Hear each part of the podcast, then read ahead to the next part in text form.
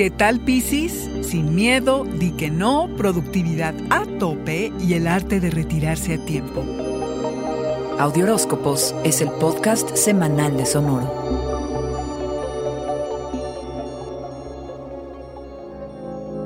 Navegar en las aguas de la vida, Piscis, te es de un fácil que pareciera que tu vida es muy cómoda, lo cual no es necesariamente cierto, pero tu capacidad para transitar y fluir a través de todo tipo de situaciones es notable. El mes pasado la vida te sonrió y pudiste circular confortablemente. Quizás sea esta disposición la que le resulte tan atractiva a los que te rodeen, tanto que van a querer estar contigo, por lo que tendrás muchas solicitudes para reunirte con amigos o colegas, aunque estamos en un periodo complicado de la pandemia y lo más probable es que tendrás que recurrir a la pantalla para convivir. Toma nota, aunque sea por este medio, no tengas miedo de decir que no puedes asistir a cualquier propuesta que te llegue, ¿ok?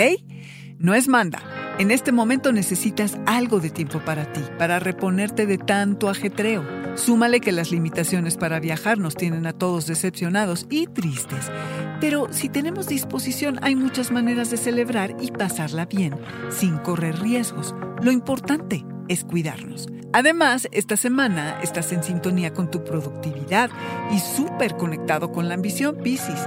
Irse de vacaciones en este momento no sería más que una distracción, que honestamente no es un lujo que puedas darte con tantas metas que te has impuesto. Pero hay que señalar que es probable que estés frustrado con la falta de progreso de alguno de tus proyectos. Es de sabios preguntarse si es momento de retirarse.